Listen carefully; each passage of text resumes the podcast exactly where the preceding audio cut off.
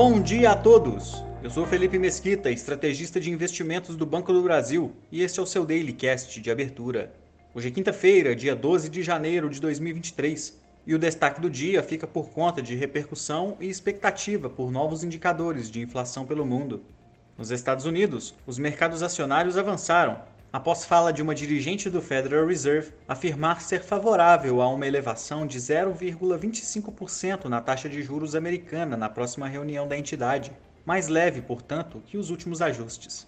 Para hoje, está prevista a divulgação da inflação ao consumidor medida pelo CPI, sendo esperado um arrefecimento do indicador, dando mais conforto para que o Fed possa prosseguir com um ritmo mais lento de aperto monetário daqui em diante.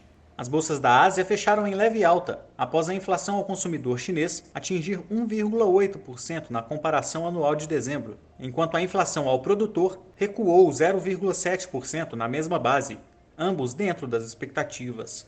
Na virada do dia, sai decisão de política monetária na Coreia do Sul. Os mercados europeus operam no campo positivo na parte da manhã, enquanto investidores aguardam falas de dirigentes do Banco da Inglaterra em evento sem novas agendas econômicas desde a última terça-feira.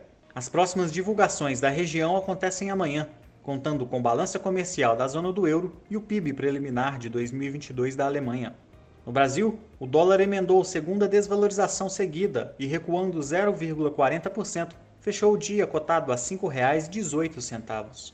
Já o Ibovespa voltou a subir e fechando no nível mais alto desde a primeira quinzena de novembro, atingiu os 112.500 pontos. Enquanto isso, a curva de juros devolveu prêmios, com o vencimento de 2027 recuando a 12,27%.